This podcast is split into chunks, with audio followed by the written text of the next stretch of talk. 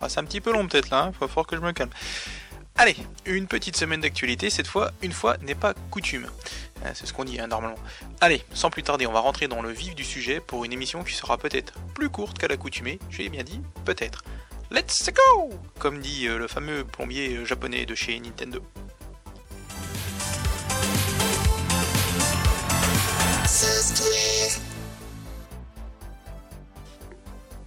Bien commencer cette partie logicielle, on va parler pas mal de MorphOS 3.10. Et oui, puisque MorphOS 3.10 est sorti, ça donne un coup de fouet aux développeurs et ça c'est bien.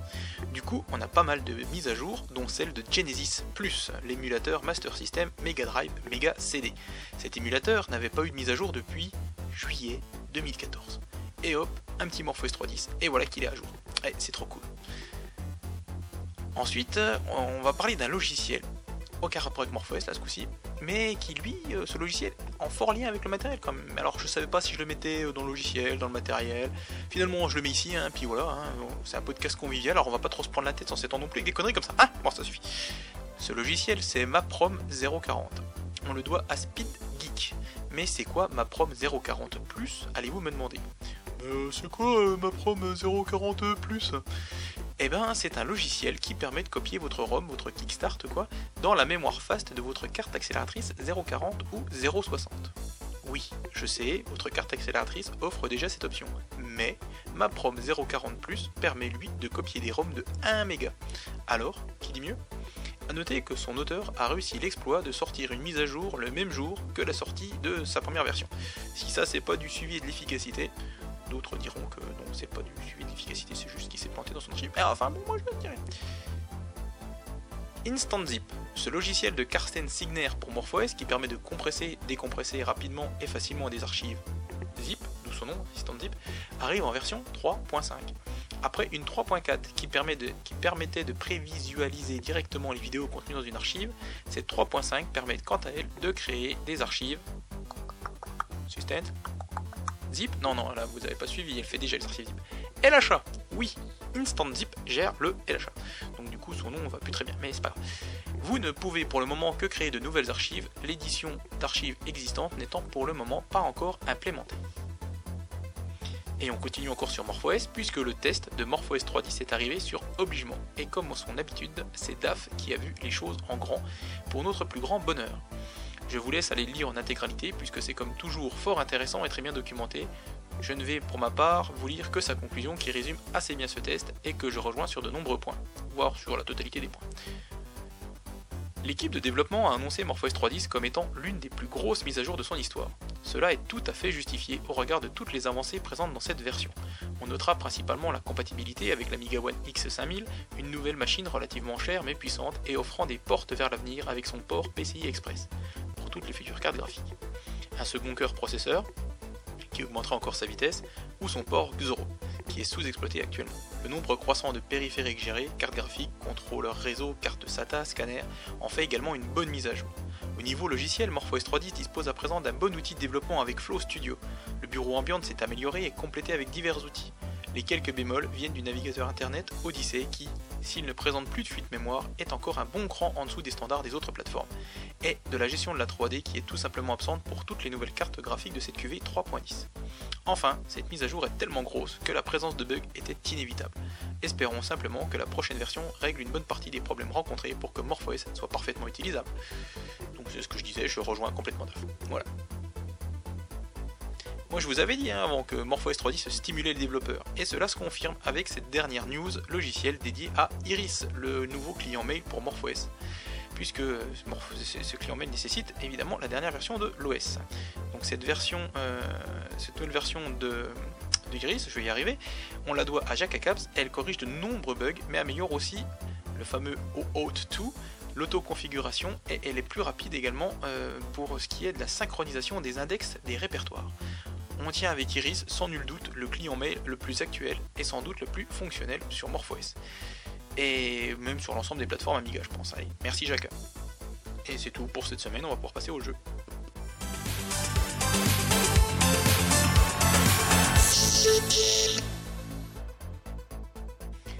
Alors une petite rubrique jeu cette semaine, ça change, euh, puisque je vais juste avoir trois petites news. Hein. La première c'est BOH et BOH Advance, donc pour OS4, qui auront droit à une version boîte. Son auteur, Semo, S-A-I-M-O, Semo, prévoit de faire deux versions. Une version de base avec uniquement BOH Advance et une version Deluxe qui regroupera les deux versions du jeu. Un Kickstarter a même été pendant quelques heures lancé, mais a été annulé tout de suite par son auteur à cause de la non prise en compte, ou alors de manière apparemment trop aléatoire, des frais d'envoi et de l'ensemble des autres frais induits. On pense notamment aux frais de Itch.io, Paypal, la TVA et tout ça. Du coup, plus de Kickstarter, pas de précommande, mais uniquement un tirage en nombre limité. Semo souhaite vendre euh, cette version de luxe pour une dizaine d'euros, alors si vous êtes intéressé, allez lui dire, allez le lui dire sur les forums d'Amigans.net. Et le lien bien évidemment dans la description. Le championnat de Kick-Off 2 aura encore lieu cette année.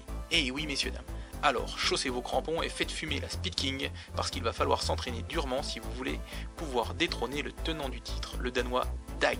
D-A-G-H, Dag. Et ses autres prétendants. Vous avez un peu de temps devant vous toutefois pour améliorer vos corners et perfectionner vos tacles glissés, puisque ce tournoi se tiendra le 10 et 11 novembre en Angleterre à Bournemouth. Bournemouth. Peut-être que cette année un représentant français fera le déplacement. Qui a dit DAF ou Ace? Moi, c'est moi, qui l'ai dit. Allez, enfin une micro-news pour vous dire qu'une nouvelle version de Block Off, ce puzzle game dans lequel vous devez déplacer des blocs pour les regrouper par couleur, est disponible au format ADF.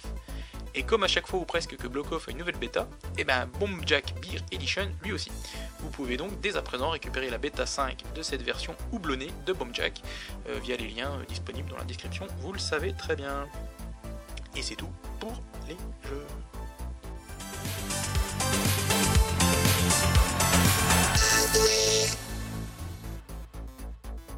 La rubrique matériel cette semaine est un poil plus chargée que d'habitude, c'est rigolo. Hein Alors, on va commencer par un article qui date de 2013, mais qui a été remonté par Frédéric Gosset sur le groupe Amiga pour toujours and Beyond. Le fameux article s'appelle Learning Legendary Hardware. Euh, apprendre ou connaître les matériels légendaires. L'article est assez rapide mais fournit une bibliographie sympathique pour aller plus loin dans la connaissance du hard du matériel de l'Amiga. A noter qu'à l'époque de cet article, Brian Bagnall n'avait pas lancé le Kickstarter et donc n'avait pas publié son dernier livre, Commodore The Amiga Earth, mais on en reparlera un tout petit peu plus tard. Le programme de gestion de la carte Wisher, dont j'ai déjà parlé à moult reprises, vient de se mettre à jour une nouvelle fois. Au programme, la gestion des cartes SD de plus de 4 Go pour le sdcard.device le changement qui est sans doute le plus intéressant dans cette mise à jour. C'est disponible sur le site officiel de la Wisher, et comme vous le savez, le lien, tout ça, blabla, description. Et voici enfin l'aboutissement ultime du Lego Mediator dans un Amiga. Oui, je dis Lego Mediator parce que forcément quand on empile les trucs, ça fait vraiment un Lego. C'est l'installation d'une carte sonnette 7200 G3 ou G4 PCI dans votre Amiga. Alors, il vous faut un Amiga équipé du Mediator, une carte accélératrice 040 au minimum, une Radeon 9002 ou une Voodoo 345, et enfin une carte Sonnet ou une carte Force Power PMC 250. Et vous voilà prêt à découvrir les joies simples du PPC sur Amiga. Alors, euh, j'ai pas le nom, hein, c'est la Sonnet Prime Library, donc cette bibliothèque qui fait interface entre la carte PPC en PCI et le CPU de l'Amiga. Elle offre également, donc cette fameuse bibliothèque, des fonctions compatibles WarpOS, mais pas toutes.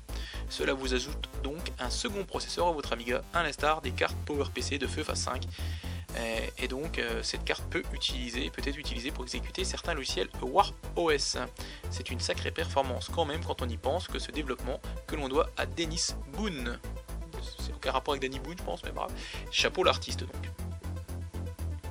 Et voici sans doute la news qui aura le plus agité le monde Amiga cette semaine, c'est l'Amiga X. Non, ce n'est pas sale, ce n'est ni pervers, quoique. Vous aurez noté aussi que c'est le nom du, titre de ce podcast. Alors, euh, le site newamiga.com, lancé en début de semaine, annonçait un projet de recréation d'une mini-machine Amiga à base de Raspberry ou une carte du genre, avec une interface graphique dédiée, le tout fonctionnant par le biais d'une version du AE. Jusque-là, rien de palpitant.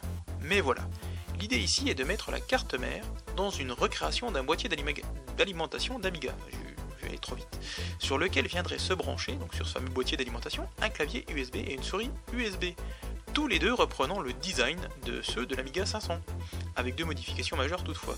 Le, clavier permettrait de brancher à l'arrière deux manettes DB9 ou deux manettes USB, donc on aurait 4 ports, et la souris, donc une souris tank d'Amiga 500, aurait une molette. Les deux compères derrière cette idée, Thomas Meyer Foss et Hans-Henri Jetvolden, c'est un peu danois ou suédois je pense, ont cependant depuis enlevé toutes les belles recréations 3D, toutes les images CF en 3D de leur site internet en arguant qu'ils n'ont pour l'instant pas les droits pour utiliser le nom Amiga. Soit. Euh, tout en sachant qu'ils n'ont toujours pas lancé non plus, euh, ils veulent faire un financement participatif, tout ça, pour l'instant rien n'est lancé non plus. Il, apparemment sur Facebook ils parlaient de, ce financement euh, à hauteur de peut-être 250 euros, enfin 250 dollars pour avoir la carte en complet, carte, clavier, souris, package, plus la distribution, enfin tout ce qu'il y a. Sauf que là, temps, tout est enlevé, ils parlent plus de tout ça, ils parlent juste plus que de leur front-end, voilà. donc maintenant, la question est de savoir si leur idée de recréer un Amiga se fera jusqu'au bout, ou s'ils vont juste, entre guillemets, développer un, front-end pour UAE. Perso, je l'ai dit sur les forums, et je le redis ici, mais rien que pour le clavier et la souris, moi je suis preneur. Alors, euh, je vous invite d'ailleurs à aller sur le forum d'Amiga Impact, le lien dans la description, hein, puisque Mike Dafunk y a posté les dites images supprimées du site internet. Donc merci Mike, et d'ailleurs si vous regardez aussi la jaquette de ce podcast, normalement ça serait, euh, enfin ça sera, si je j'arrive à faire ce que je veux, l'image de ce fameux Amiga version X. Allez, on revient un tout petit coup encore sur un autre financement participatif, mais cette fois-ci celui lancé par Philippe Lang et son équipe pour recréer un boîtier d'Amiga 500. Boîtier qui sera compatible, je vous le rappelle, avec la Vampire V4 autonome et par le biais en fait notamment d'un port d'extension qui se logerait euh, à la place du lecteur de disquette. Pour le moment, 41% des 155 000 dollars demandés ont été récoltés et il reste encore 24 jours, donc on est plutôt sur la bonne pente. L'autre détail qui est intéressant, et je l'ai appris via leur lettre d'information, c'est qu'ils travaillent avec Arananet, je ne connaissais pas avant, mais qui a vraiment fait plein de petites cartes comme ça pour Amiga, afin de sortir prochainement un adaptateur USB pour clavier Amiga 500. Donc c'est un peu à l'instar de ce que faisait le Kera d'Individual Computers. Euh, et l'idée là, en fait, c'est que les vampiristes qui ont une vampire autonome puissent avoir une offre clé en main c'est-à-dire bah, mettre la Vampire directement bah, donc dans ce boîtier d'Amiga 500 recréé, et puis brancher directement leur clavier d'Amiga 500 dessus, voilà. À suivre, comme compact quoi. Hein. Bon, les plus jeunes ne comprendront pas, mais c'est pas bien grave. Et enfin, Erwan Gestin, aka Jibam, nous a pondu un test qui donne envie sur la carte Mister. Mister Mister Mister. Je sais pas comment on prononce, euh, moi j'aime bien dire la française Mystère, ça fait un peu. C'est disponible donc ce test sur obligement et Jibam revient sur cette carte qui a eu la bonne idée de permettre la recréation d'un Amiga dans son FPGA. Le prix de la bête est aussi raisonnable, hein, on est aux alentours de 120 euros si je dis pas de bêtises, j'ai lu l'article pourtant mais je me rappelle plus. donc euh, le prix est aussi raisonnable que le mystère a l'air de bien fonctionner, le mystère. Bref, si vous êtes intrigué par cette carte, vous savez ce qu'il vous reste à faire. N'êtes pas encore en train de lire obligement Allez, allez, on y va, on y va, on y va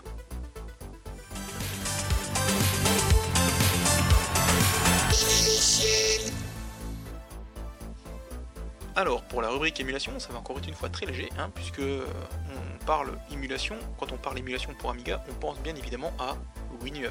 Eh bien, sachez que, comme la semaine dernière, une nouvelle bêta de, cette de la version 4.0.0, donc la bêta 2, est disponible. Elle est toujours traduite en français par TraduFrance. Vous retrouverez la liste des améliorations et le lien qui va bien pour récupérer cette nouvelle version sur EmuFrance, évidemment.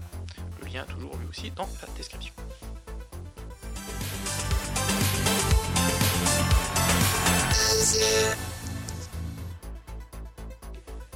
Alors on passe à la rubrique euh, d'hiver, hein, comme dit si bien mon petit robot.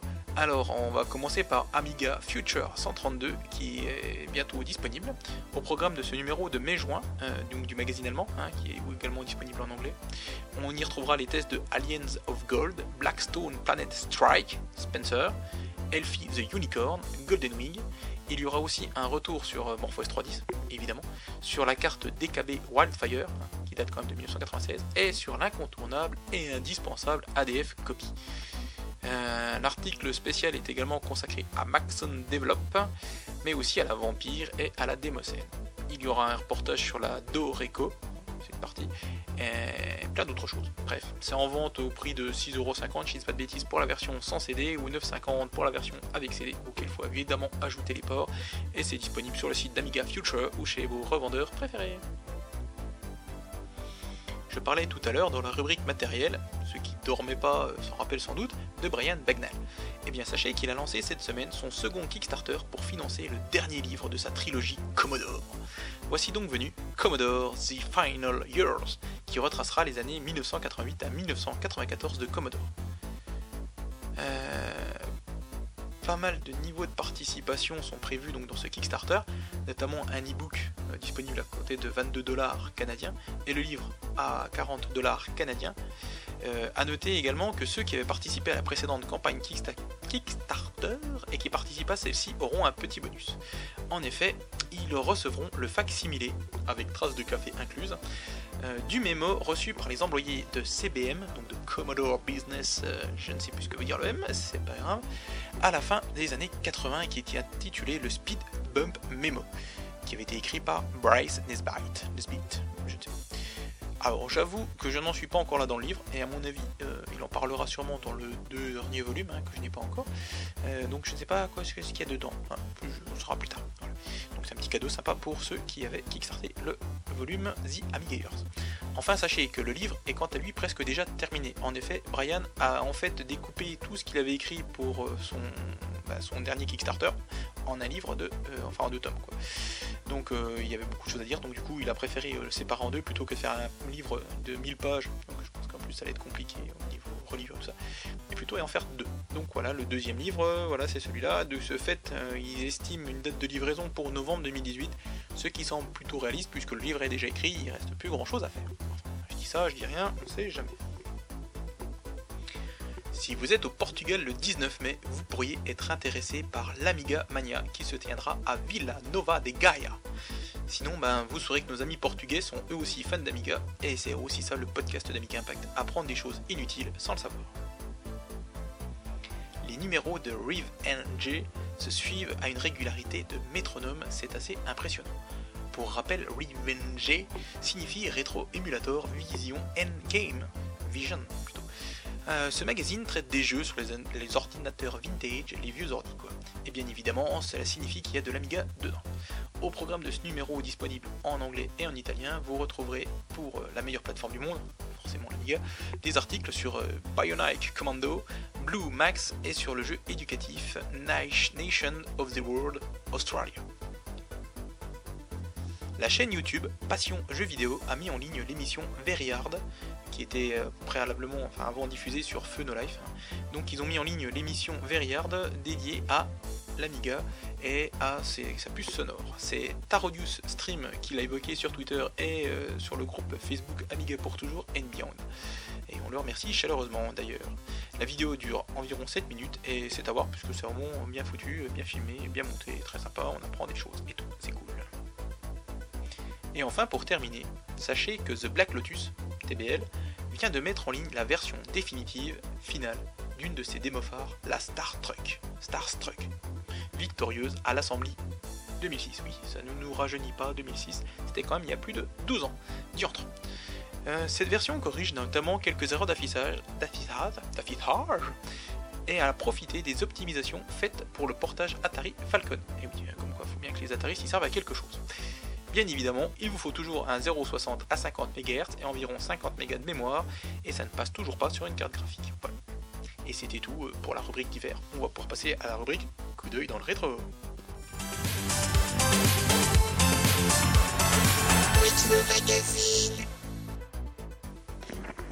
Pour cette euh, rubrique coup d'œil dans le rétro, je vais encore être sur le numéro 1 d'Anews, euh, donc de avril 1988, et je vais m'intéresser plus particulièrement à, la Cupertino's Aloha Newsletter numéro 10, oui, c'était le numéro 1, mais la Cupertino Aloha Newsletter en était déjà à ce numéro 10, et qui était écrit par donc Giorgio Cupertino.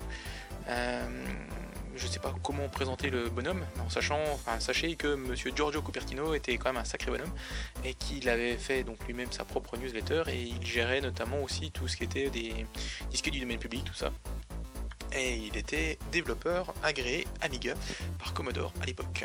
Donc cette newsletter a été écrite le 17 février 1988, publiée donc dans le numéro 1 euh, d'Anews, et s'appelait Cupertino's Aloha Newsletter. Je vais vous lire euh, juste euh, et ensuite la conclusion. Vous allez voir, c'est assez rigolo. Mes chers amigados, cette nouvelle édition de ma newsletter sera diffusée à 10 000 exemplaires. La rédaction de cette page d'introduction n'est pas du tout facile, car je m'adresse en même temps à mes anciens lecteurs ainsi qu'à tous ceux qui me lisent pour la première fois, et auxquels j'ai le devoir de me présenter sans en revanche trop me répéter pour ceux qui me connaissent déjà. En réalité, j'aurais plusieurs choses à vous conter. Je pourrais vous dire que le français n'est pas ma langue maternelle, que ma newsletter a toujours été publiée gratuitement, que je développe des programmes aussi pour d'autres machines, et que donc ma préférence pour l'Amiga est en connaissance de cause, etc. De plus, pendant les deux ans durant lesquels je me suis dédié à l'Amiga, j'ai développé ma propre phraséologie en employant des termes d'une façon personnelle.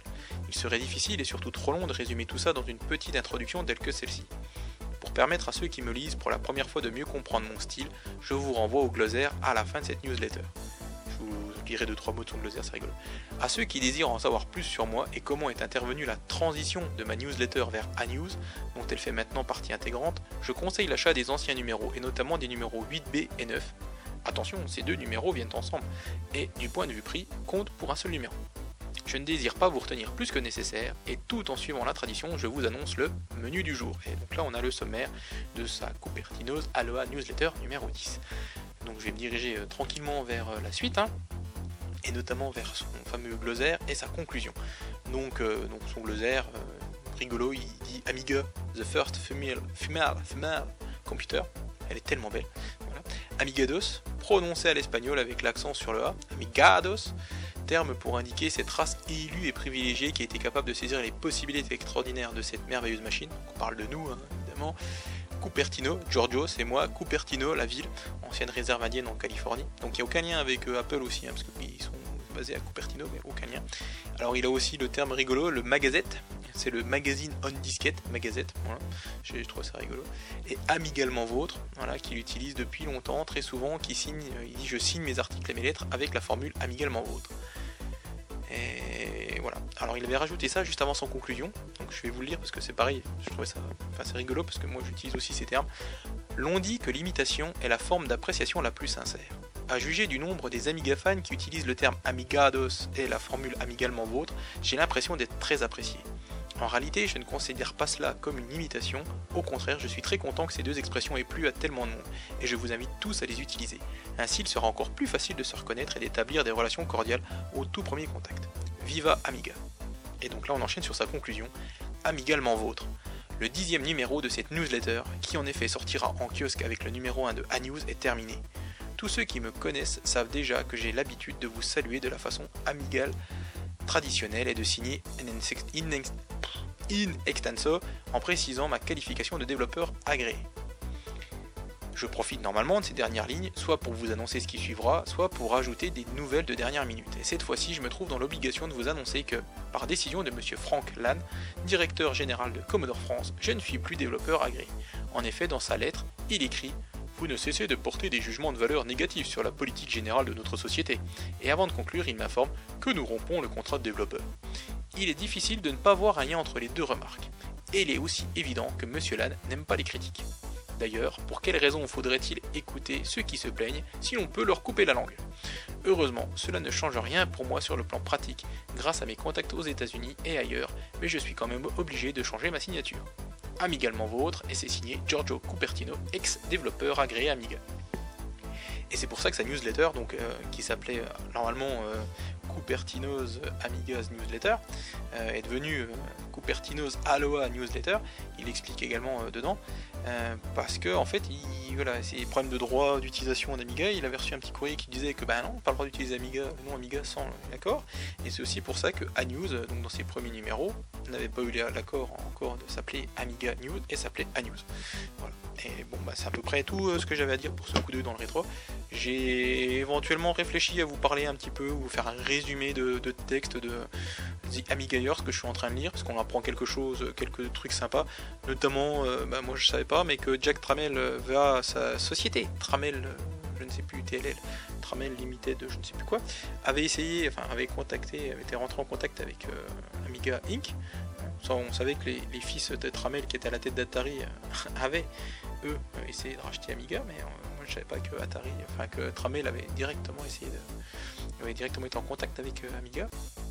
On apprend aussi euh, qu'au départ, ils sont que trois dans la société Amiga, ils sont que trois à être du côté du dev, du, dev du, hardware. Hein. donc avec Joe de Cuir, il y a Jim, il y a Jim Murray, pas du tout. Il y J Miner, et puis il y a également euh, Nicholson, Ron Nicholson. Donc c'est assez rigolo parce que c'est toutes des choses que peut-être que j'ai lues mais que je me souvenais plus. Enfin voilà. Donc je me dit éventuellement je pourrais peut-être vous partager deux trois anecdotes comme ça au fil de ma lecture, mais le problème c'est qu'il faudrait que je les note et ce que je ne fais pas, donc du coup je ne sais plus ce que j'avais lu et qui était intéressant. Et ce n'est pas grave. Peut-être la prochaine fois. Enfin, pour terminer ce podcast, hein, ben, je tenais à nouveau et encore et toujours à remercier Gibbs. Je voulais aussi remercier Tarzin, hein, le meilleur d'entre nous. Et surtout, je voulais vous dire merci à vous qui continuez de m'écouter. Je ne sais pas comment vous faites, hein. franchement, je ne sais pas, c'est un peu. Bravo, merci. Et aussi merci à tous ceux qui me laissent des messages d'encouragement et de soutien, notamment merci à Mike. Oui, oui, bien les vacances, trop courtes, comme toutes les vacances, mais bien. Merci à Rajo aussi pour ton merci, c'est moi qui te remercie. Merci Island To Do. Hein. Oui, j'essaierai d'aller au NAS, mais ça me semble compliqué. Mais qui sait Merci à Tuco, hein, le Suisse un peu fou qui préfère euh, Simon à Guybrush. Hum, hum, on aura tout entendu, hein, mais bon, il est suisse, on le pardonne presque. Merci à Belette. Oui, oui, il faut que tu lises. D'ailleurs, j'ai vu un entretien avec Yves Mourouzi dans le numéro 1 de Tilt. Je pense que ça devrait te plaire. Un petit bisou à Mainou et à Jules, nos deux vérolés d'Amiga Impact. Merci à Migaouf de révéler à la face du monde mon incompétence. Et oui, le L de EPFL, ça veut dire Lausanne et pas Suisse. Je suis désolé. Et bien évidemment, un gros big up à Sieur X-Ray. Allez, merci à vous. Je voulais aussi profiter de ce petit encart euh, de conclusion pour prendre des nouvelles de Jim Murray, justement, hein, parce que je, pensais déjà à lui avant de, parler de ça. En effet, j'espère que son nouveau grade qu'il a reçu il y a peu lui laisse quand même un petit peu de temps et que tout se passe bien. Euh, on le voit moins sur Amiga France, il y a un peu moins de news, donc c'est pour ça que j'espère que tout va bien. Allez, courage, euh, Jim, et puis surtout profitez bien de tous ces instants qui passent trop vite. Ça va vraiment trop vite quand ils sont tout ch'tis comme ça. Allez, on se quitte cette semaine avec la musique d'introduction de Settlers 1 par Aiko Rootman, si je me trompe pas, parce que j'aime bien cette musique. C'est une bonne raison, non? Allez, plein de bisous à tous et n'oubliez pas que l'Amiga soit avec vous